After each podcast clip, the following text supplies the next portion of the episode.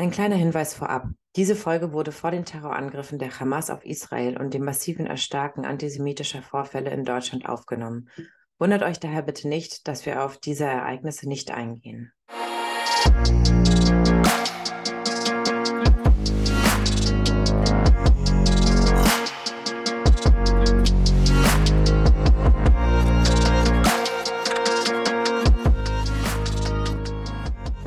Herzlich willkommen zu Kurz gefragt, Antisemitismus und Rassismus begegnen, einem Podcast von Aktion Sühnezeichen Friedensdienste, in dem wir einzelne Aspekte rund um die Phänomene Antisemitismus und Rassismus beleuchten und kurz erklären wollen. Dazu laden wir in jeder Folge eine Expertin oder einen Experten ein, die oder der uns diese Themen näher bringen und erklären kann.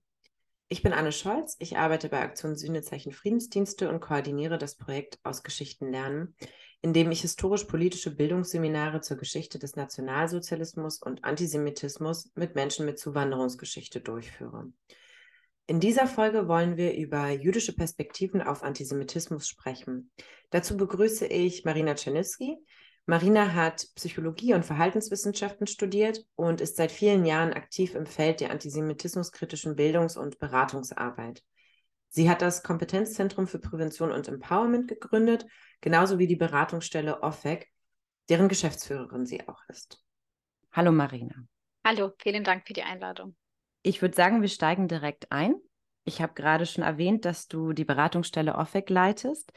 Kannst du uns ganz kurz ein bisschen zu der Entstehungsgeschichte von OFEC erzählen und ähm, gerne auch, wie eure mhm. Arbeit konkret aussieht und welche Menschen sich an euch wenden mit welchen Beratungsthemen? Ja, vielen Dank für die Frage äh, und dass ich gleich mit der Gründungsgeschichte äh, von OFREC einsteigen kann. Äh, die Gründungsgeschichte von OFREC steht im engen Zusammenhang mit den gesellschaftlichen Debatten um Antisemitismus. Ähm, 2015 äh, hatte ich die Idee, das Projekt erstmal OFREC als Projekt zu etablieren, ein Projekt, das sich an die jüdische Community richtet, an die Betroffenen von Antisemitismus richtet, mit dem Ziel äh, der Entwicklung und Verstetigung professioneller, spezialisierter Beratung, Betroffenenberatung im Feld der antisemitischen Gewalt und Diskriminierung. Menschen erleben äh, Diskriminierung und Gewalt natürlich nicht nur. Menschen erleben auch viele äh, schöne und gute Sachen, aber die antisemitischen Zwischentöne, äh, Gewalterfahrungen, ähm, äh, Irritationen äh, gehören dazu. Sie sind Bestandteil des Alltags und äh, wir wissen ja aus der Forschung, auch aus der Beratung und Erfassung, dass Antisemitismus auch ähm, strukturell verankert ist und dass die Vorfälle sich aufeinander legen und zu einer kumulativen Wirkung beitragen und ähm, auch dem, demzufolge war es uns wichtig, ist uns immer noch wichtig, eine ähm, nach innen gerichtete, community-orientierte Beratung bei antisemitischen Vorfällen anzubieten. Und ein ähm, weiterer Auftrag von OFEC war und ist die Fachberatung äh, und Unterstützung von Organisationen, wo sich antisemitische Situationen, Vorfälle ereignet haben. Uns geht es darum, erstmal diejenigen Menschen anzusprechen und zu adressieren, die von Antisemitismus potenziell oder auch sehr direkt betroffen sind. Dazu gehören und zählen auch ihre Angehörigen, Familien, und alle anderen, die davon ähm, mitbekommen haben, äh, in die Vorfälle involviert waren. Und äh, demzufolge geht OFIC dem Auftrag nach, die materiellen und immateriellen Folgen der antisemitischen Gewalt und Diskriminierung mit den Betroffenen in ihrem Interesse und orientiert an ihren Bedürfnissen und Bedarfen äh, zu bewältigen und ähm, eine professionelle Hilfe zu ermöglichen. Und vielleicht noch ein Satz dazu. OFEC ist die erste Fachberatungsstelle, die sich auf die community-basierte Beratung bei Antisemitismus fokussiert und ist ein gemeinnütziger Verein mit fünf Standorten in Deutschland, in Berlin, in Baden-Württemberg, in Hessen, Sachsen und Sachsen. Sachsen-Anhalt. Und OFEC hat eine bundesweite Hotline, über die ähm, äh, wir als Beratungsteam erreich, erreichbar sind, ähm, aber die lokalen Interventionen sind äh, maßgeblich an regionalen Standorten möglich, eigentlich fast ausschließlich. Du hast jetzt gerade berichtet von den Menschen, die sich an euch wenden können ähm, bei OFEC. Mich würde interessieren, haben sich die Beratungsthemen in den letzten Jahren verändert und allgemein, welche Erscheinungsformen von Antisemitismus erlebst du aktuell in Deutschland besonders stark? Die Art und Weise der Fälle erfasst und umfasst die ganze Bandbreite antisemitischer antisemitischer Dimension in dieser Gesellschaft. Es reicht von ähm, subtilen Andeutungen und Grenzüberschreitungen, äh, die sich häufen äh, und kumulieren, bis hin zu äh, Übergriffen, Androhung, Bedrohung und gar zu extremen Gewalt, wo auch Menschen körperlich und psychisch ähm, in ihrer Unversehrtheit äh, bedroht, äh, bedroht sind. Ähm, es sind aber nicht nur solche Fälle, die existenziell sind, sondern auch viele andere Fälle, die auf den ersten Blick subtiler zu sein scheinen, sind ähm, ebenfalls ähm, existenziell, von existenzieller Bedeutung, weil sie Menschen oft mit ähm, Fragen konfrontieren, äh, die äh, für die Lebensentwürfe und Zukunftsperspektiven sehr äh, wesentlich sind. Was mir wichtig zu sein scheint, dass äh, das Erfahren von Diskriminierung in jeglicher Form innerhalb von Institutionen eine andere Wirkung entfalten kann, potenziell als die Erfahrung von Diskriminierung und Gewalt. Ähm, nicht äh, innerhalb von starren Gebilden und äh, klaren Abhängigkeitsverhältnissen. Ähm, mhm. Es ist nicht leicht, ähm, einen Arbeitsplatz zu wechseln äh, oder ähm, Schule zu verlassen. Aber oft sind ähm, und auch gar nicht nötig und äh, nee, es ist oft nötig, leider, aber äh, gar nicht sinnvoll und kann nicht als normal äh, betrachtet werden. Aber genau das äh, geschieht äh, vielen Ratsuchenden, dass sie sich innerhalb ihrer äh, Strukturen, wo sie sich bewegen, ihrer Sozialisationsinstanzen nicht mehr sicher fühlen können, aufgrund der gemachten Erlebnisse. Und dazu äh, will ich noch sagen, dass nicht nur die Erfahrung an sich diese, diese Bedeutung haben, sondern das, was Menschen nach dieser Erfahrung widerfährt. Die sogenannte sekundäre Viktimisierung entsteht ja erstmal dadurch, dass die ähm, umgeben, umgebende Gesellschaft, dass das Umfeld ähm, diese Kontinuität, sowohl die direkte Erfahrung als auch die äh, Kontinuität und das Potenzial antisemitischer Bedrohung Antisemit äh, des Antisemitismus nicht anerkennt.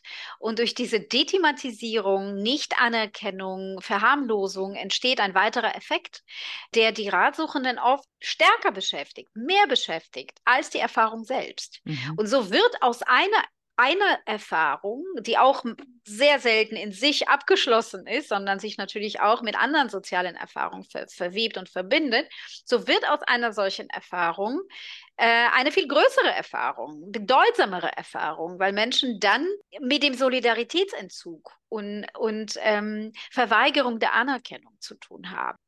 Um im Prinzip so eine zweite Viktimisierung, wie du es gerade genannt hast, zu vermeiden, hat ja eigentlich die International Holocaust Remembrance Alliance, also kurz IRA, 2005 eine Antisemitismusdefinition herausgegeben. Die Idee dahinter ist im Prinzip, ähm, Menschen in der Praxis, aber eben halt auch in Institutionen wie LehrerInnen, PolizistInnen eine Definition an die Hand zu geben, mit der es ihnen möglich ist, Antisemitismus auch zu erkennen und äh, dementsprechend dann zu handeln.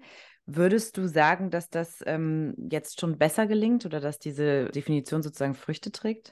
Ich würde sagen, dass es darauf ankommt, wie Begriffsbestimmungen, Definitionen und Verständnisse vermittelt werden und in die Praxis überführt werden, mhm. wie der gesellschaftliche Diskurs sich weiterentwickelt, worüber dann im öffentlichen Raum gesprochen, geschrieben und gelesen wird. All das äh, trägt dazu bei, wie Menschen innerhalb ihrer Funktion mit ihren Aufträgen zurechtkommen, das Thema, dem Thema eine Bedeutung verleihen. Wenn Menschen grundsätzlich dem Thema Antisemitismus äh, nicht ausreichend Bedeutung verleihen, wenn das für sie äh, weniger Relevanz hat und äh, sie nicht in der Lage sind, die Perspektivendivergenz, diese, diese äh, ne, Unterschiedlichkeit Asymmetrie in der Wahrnehmung und im Zugang zu Antisemitismus zu reduzieren, zu verringern, dann wird es ihnen auch äh, nicht einfach fallen, ähm, äh, aktiv zu werden und auch kompetent zu handeln. Und äh, in, in postnationalsozialistischen Kontext einer Gegenwartsgesellschaft, die mit dieser Geschichte im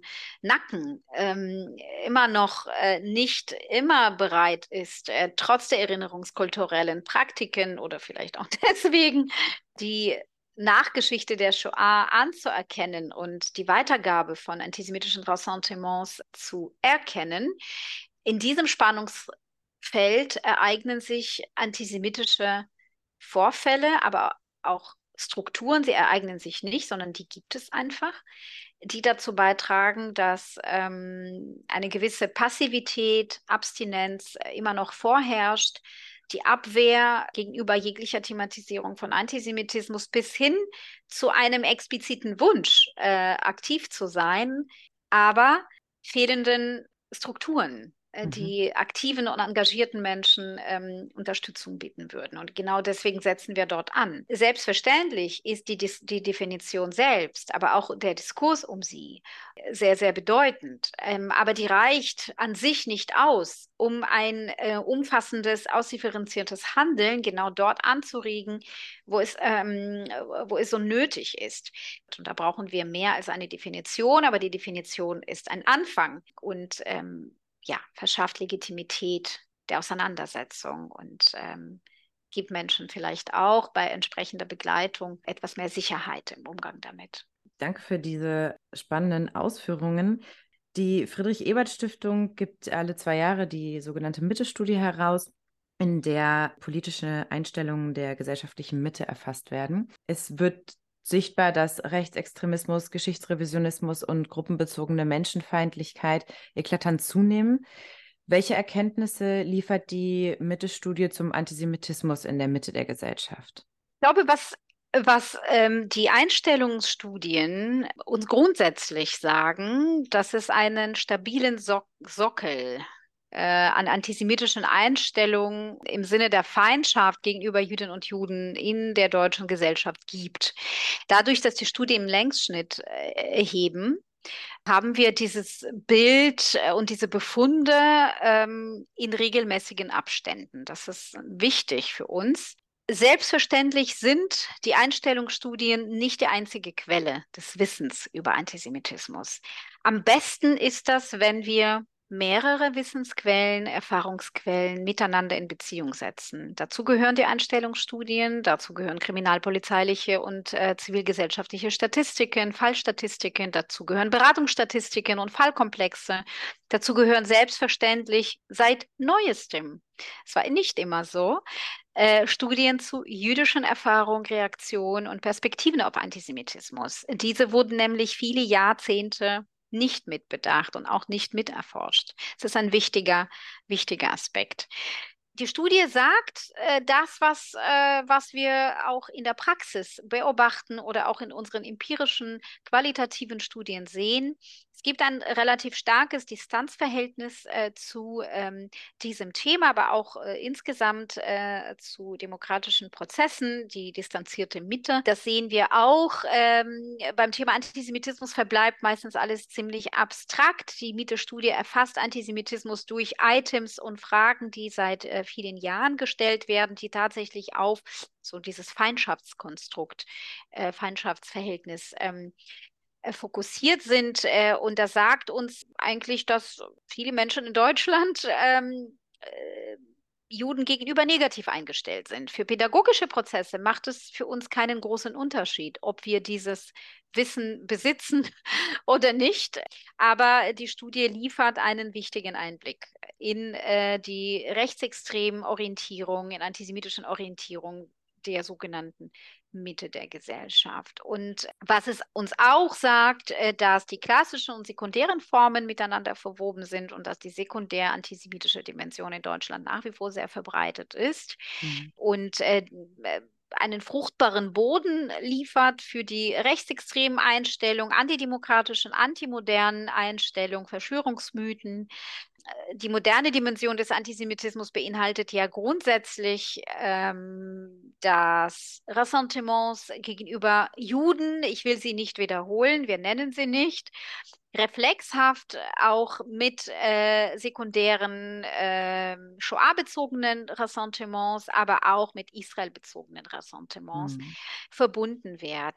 Und ja, dass, dass es diese Stabilität und Kontinuität gibt und eine Verdichtung hm. und wahrscheinlich auch Zunahme. Du hast gerade schon den sekundären Antisemitismus oder auch Post-Shoah-Antisemitismus erwähnt.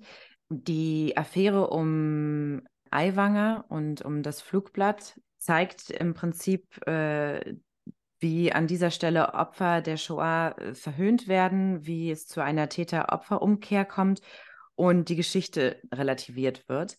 Was hat dich an dieser Debatte und auch vor allem an den Umgangsformen und Reaktionen besonders äh, gestört? Oder wie hast du das aufgefasst?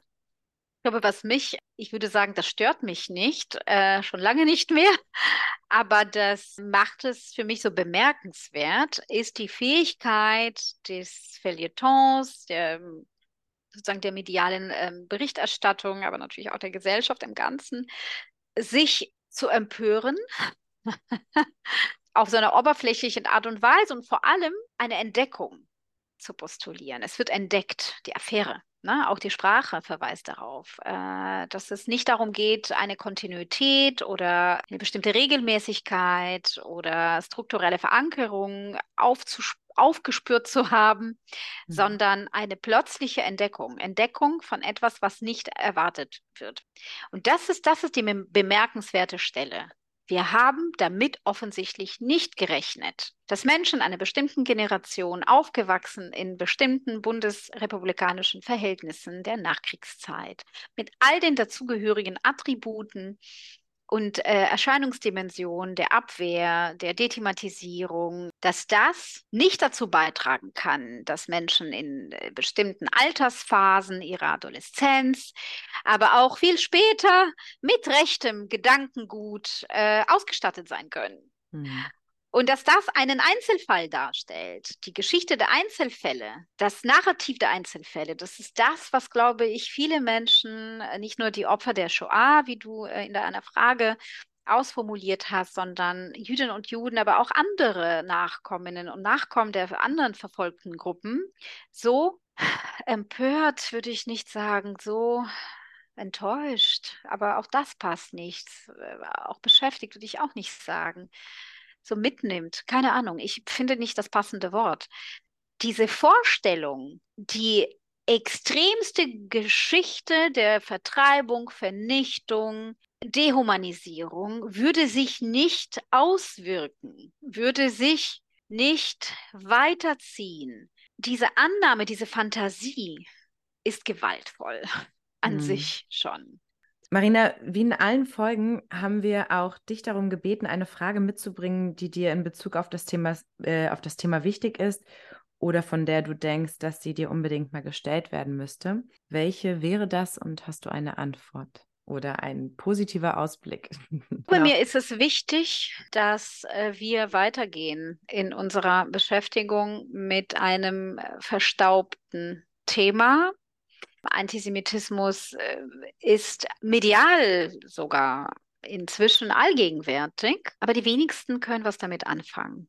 Und diese Diskrepanz muss geschlossen werden, irgendwann langfristig gedacht als idealtypisches Ziel.